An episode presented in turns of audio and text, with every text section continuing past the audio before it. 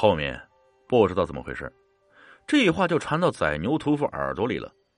有一天啊，那个宰牛的屠夫提溜着刀就过来了，非要瞎爷给他算一卦，算他什么时候会死。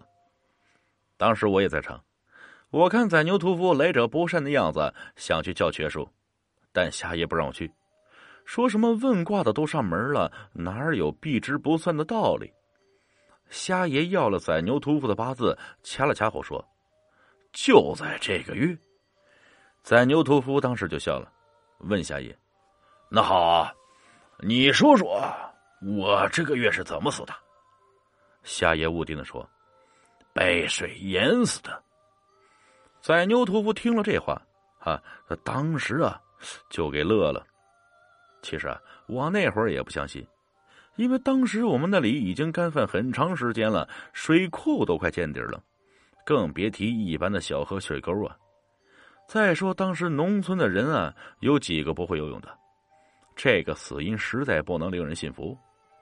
后面那个宰牛屠夫啊，把问卦的钱给了夏爷，走的时候还说啊，下个月他要亲自过来再把钱拿回去。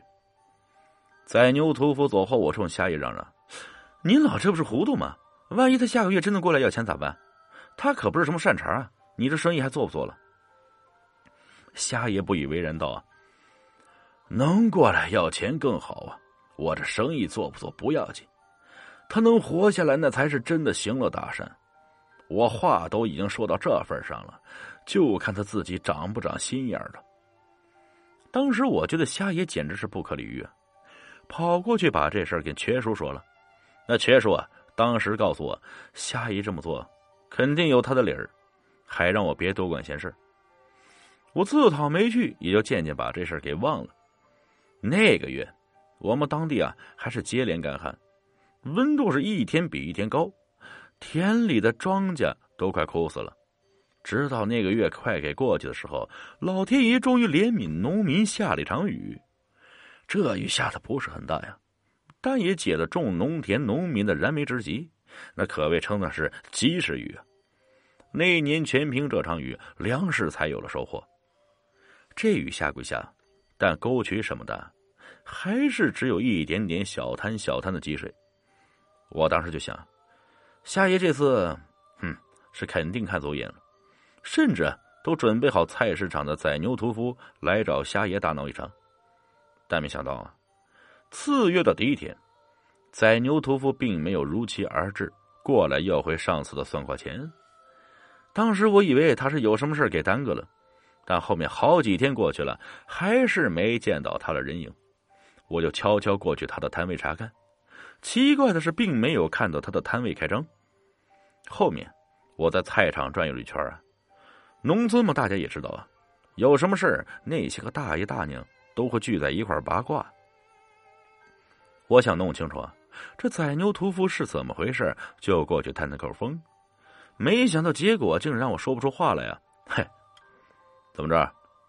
宰牛屠夫死了，就在上个月末被淹死的。当时一卖豆腐的大娘说：“哎呀，我这事儿啊可邪乎了！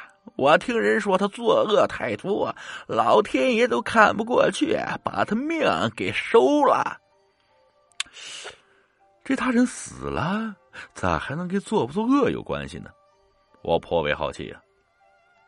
旁边有人说：“嗨呀，这事说起来确实奇怪。这不是上个月末吗？他家有亲戚结婚办宴他过去吃酒去。晚上的时候喝的太多，那费成强一个人回家。本来这也没什么呀，结果第二天就有人说他被淹死了。”哎呀，要怪就怪之前那场雨。这听到这儿，我更纳闷了，这怎么还跟那场雨扯在一起了呢？那雨下的也不大呀，沟渠什么的甚至都还没积水。再说了，就算他喝醉了，也不可能攒着劲儿就往沟里闯吧。之前那卖豆腐的大娘又说：“哎呀，他不是在河里沟里淹死的。”说起来，你们别不信啊，他呀是被一个牛蹄儿给淹死的。牛蹄儿，我当时就乐了，唬谁呢？这牛蹄印谁不知道长什么样？不过巴掌大小，巴掌大小的牛蹄印怎么可能会淹死一个膀大腰圆的屠夫？嗨，卖豆腐的大娘说呀：“嘿嘿嘿嘿，你们呀，还别不信啊！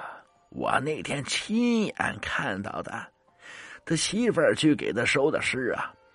当时啊，他整个人的脸都埋在牛蹄印里面。”翻过来的时候，满脸都是紫色的，人是活活被憋死的。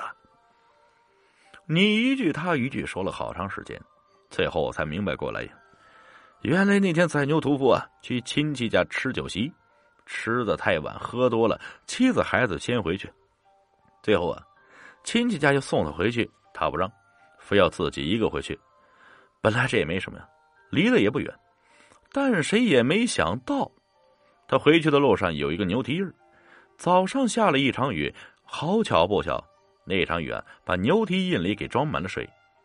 宰牛屠夫啊，路过的时候不知道怎么回事，可能正好醉倒在牛蹄印上，脸呢直接盖进了牛蹄印里面。醉酒的人大家也知道，身子沉，根本翻不动身子，就这样被那牛蹄印里的一点点的水。给活活闷死了。我得知前因后果后，立马到瞎爷那里跟他说了这事。瞎爷听了，只是摇摇头，叹了口气，啥也没说。但我心里却百思不得其解：这宰牛屠夫死的地方比较荒，那一般很少会有去那里放牛的。好端端的那天，为什么会出现一个牛蹄印儿？而且听人说，附近就只有那么一个。后来不知道怎么传的，街上开始有人说，宰牛屠夫是遭了恶报，因为他这辈子杀了太多牛。这牛跟猪可不一样，猪啊本来就是圈养起来留着吃肉的，但牛啊是帮人耕田劳作的。他杀了那么多牛，最后也死在了牛身上。可不，就是因果报应。自那以后啊，我们当地再也没有人宰牛卖肉了，直到现在也没有。想买牛肉啊，那只有去超市，那菜市场你是绝对买不到的。本集故事播讲完了，感谢各位听众的收听，我们下集再见。